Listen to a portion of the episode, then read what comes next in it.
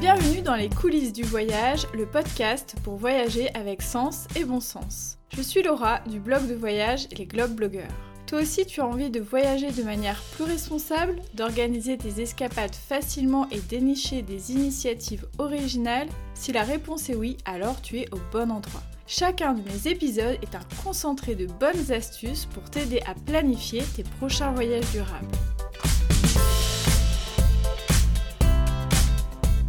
Hello hello, j'espère que vous allez bien. Cette semaine, j'arrive avec un sujet qui peut-être va vous paraître un peu tiré par les cheveux, un peu hors sujet par rapport au voyage, mais c'est un sujet que j'avais vraiment envie d'aborder ici parce que c'est une de mes passions. Voilà, tout simplement. Alors, de quoi je vais vous parler? Personnellement, quand je visite une ville, il y a quelque chose que j'adore faire, c'est aller dans les cafés. J'adore ces lieux-là pour sentir l'ambiance, j'adore les, bruits de petites cuillères euh, sur les tasses, j'aime tout ce qui se dégage euh, des cafés. Pour moi, prendre un café dans un lieu comme ça, c'est vraiment euh, essayer de se connecter aussi avec l'ambiance d'une ville, d'un lieu, qui peut être singulier, parce que bien sûr tous les cafés sont différents et n'ont pas la même ambiance. Mais j'adore ça, voilà. C'est vraiment pour moi un incontournable quand je visite une ville. À un moment donné, même à plusieurs moments donnés, je vais aller me poser dans un café. Et comme je voulais rester dans l'idée de vous donner des astuces, je me suis dit, tiens, de quelle manière je pourrais vous parler du café pour que ce soit en lien avec le voyage? Eh bien, je vais essayer de vous donner des astuces pour trouver des endroits où boire du bon café. Je voulais aussi vous parler de ce sujet parce que j'ai conscience que le café, c'est une denrée dont la production peut être plus ou moins éthique et surtout, c'est une denrée qui vient toujours de loin. Mais je vous avoue aussi que pour moi, c'est vraiment une addiction et c'est vraiment un de mes plus grands plaisirs dans la vie de, prendre un bon café, de prendre le temps. Euh, c'est vraiment euh, des moments qui sont pour moi euh, ressourçants. Donc voilà.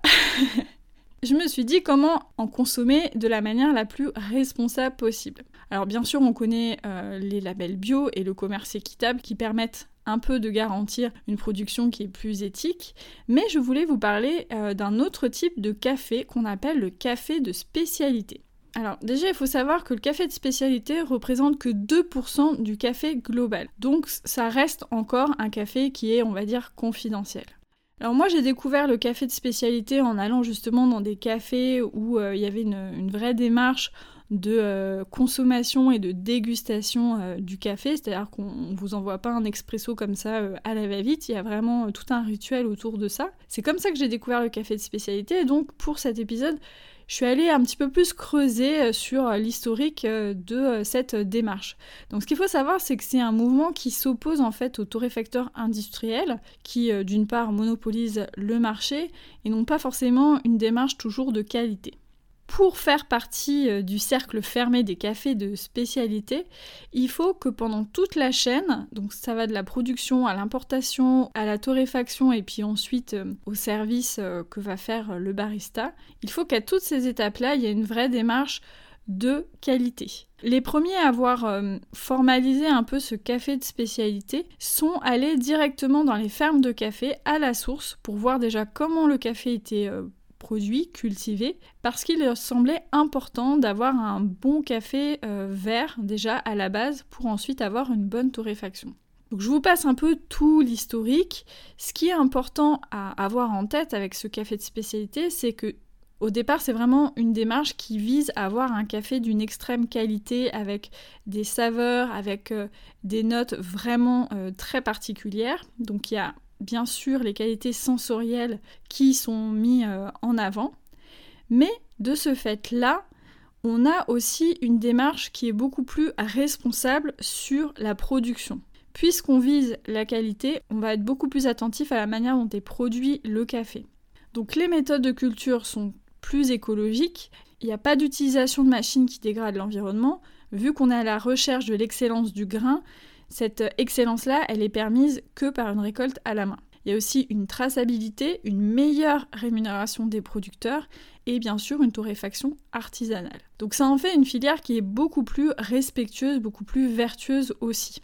Donc je voulais vous parler du café de spécialité, à la fois pour ses qualités euh, vraiment euh, gustatives. Franchement, quand on commence à découvrir le café de spécialité, on voit toutes les nuances que peut avoir le café. Alors qu'auparavant on se dit qu'un café ça a toujours plus ou moins le même goût. Là on découvre vraiment tout un panel de saveurs comme on pourrait le faire un peu avec le thé et c'est vraiment très étonnant. Bon après c'est difficile de revenir en arrière, hein, je vous préviens. Alors ce qu'il faut savoir, c'est que les cafés, donc les endroits, hein, quand je dis les cafés, c'est les endroits où on sert du café qui utilisent du café de spécialité.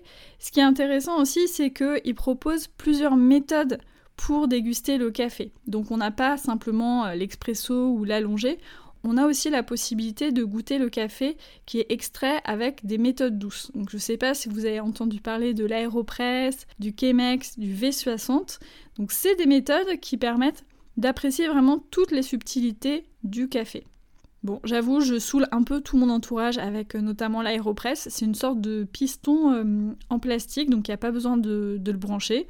On met directement euh, la dose de café moulu qu'on souhaite, de l'eau chaude, et on a vraiment une méthode qui permet d'extraire vraiment tous les bons arômes du café qu'on a choisi. Bon, bien sûr, il faut choisir un bon café de spécialité à mettre dedans, sinon ça a moins d'intérêt. Maintenant que je vous ai fait tout un laïus sur le café de spécialité, je vais un peu le remettre en perspective avec le voyage et notamment euh, les visites euh, de ville en France pour trouver les endroits où on peut aller prendre un bon café de spécialité. Il existe une petite astuce que je vous donne aujourd'hui.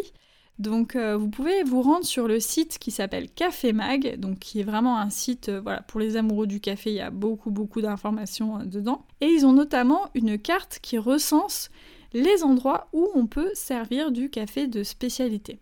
Sans surprise, je retrouve mes cafés euh, préférés, notamment à Nantes. Euh, je pense à Alaya Café, à l'Artichaut. Je retrouve aussi les bons cafés que j'ai euh, dénichés à Bordeaux, comme l'Alchimiste, Verdenero, Café Pia et Blacklist Café. Ouais, j'en avais testé quand même pas mal quand j'étais allée à Bordeaux. Et puis à Grenoble, bien sûr, le Café Miro et le Bon Label qui sont un peu mes deux QG. Euh, si vous êtes à Grenoble et que vous allez dans ces cafés-là, vous avez un bon pourcentage de chances de m'y trouver le matin. Euh, vous avez bien sûr aussi plein d'autres adresses à Paris, à Toulouse, dans toutes les grandes villes. Donc n'hésitez pas à aller y jeter un petit coup d'œil. Je vous mettrai bien sûr le lien dans la description de cet épisode. Pour terminer, alors là ça sort complètement du cadre du voyage, mais on va rester sur la thématique du café.